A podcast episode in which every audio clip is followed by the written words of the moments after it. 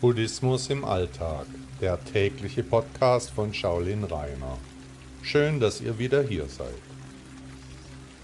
Die Eintagsfliege. Der Lebenszyklus einer Eintagsfliege ist ein Tag. Manche Arten leben nur wenige Minuten, andere für mehrere Tage. In der für uns kurzen Zeitspanne erlebt die Fliege alle wichtigen Phasen. Alles ist streng durchgetaktet.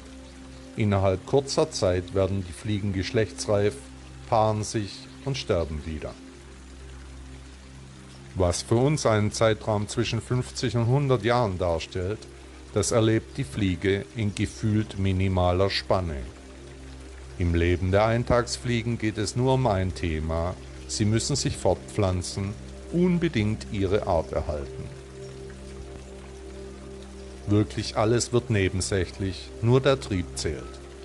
Wenn die Aufgabe erfüllt ist, dann sterben die Fliegen, sie sind ihrer Bestimmung nachgekommen. Für diesen großen Tag haben sich die Eintagsfliegen lange vorbereitet. Als Larven haben sie zum Teil mehrere Jahre ausgehalten, nur um für diesen einen Tag zu schlüpfen, um sich am großen Tag von der Larve zur Fliege zu verwandeln. Unser Leben ist mit dem der Eintagsfliegen vergleichbar, nur die Relation ist etwas anders, aber am Ende sterben wir ganz wie die Fliegen. Wir sterben wie die Fliegen, so das Sprichwort. Wenn wir über die kurze Lebensspanne der Fliegen nachdenken, dann sehen wir Parallelen zu unserem Leben. Gerade war ich noch ein Kind, jetzt stehe ich bereits im Herbst des Lebens. Es ist alles vergangen wie im Flug, der Fluss des Lebens ist an mir vorbeigerauscht. Alles ist Veränderung. Deshalb ist das Heute und das Jetzt auch so wichtig.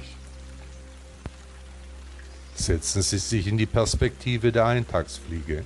Alles geht so schnell vorbei. Jeder Moment ist flüchtig. Nichts können wir behalten. Alles werden wir verlieren. So wie die Fliegen. Die Zeit ist ein relativer Begriff aber für jede Inkarnation kommt der endgültige Moment. Lassen Sie in Gedanken Ihr Leben an sich vorübergehen. Leben Sie im Zeitraffer alles nochmal durch.